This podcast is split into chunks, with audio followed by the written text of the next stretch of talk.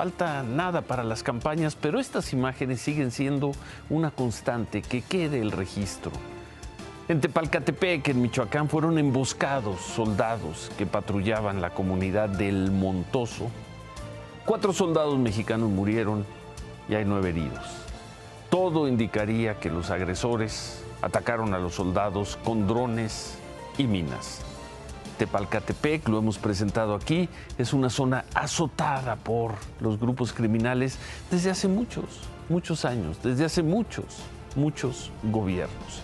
Son grupos muy poderosos que pelean el control, que en ocasiones se enfrentaban a la Policía Federal, en ocasiones a la Guardia Nacional, al Ejército. Y hoy, a horas de que comiencen las campañas, uno de esos grupos mató a cuatro soldados mexicanos e a nueve. Que quede registro unas horas antes del inicio de, de las campañas. Y también que, quiere, que quede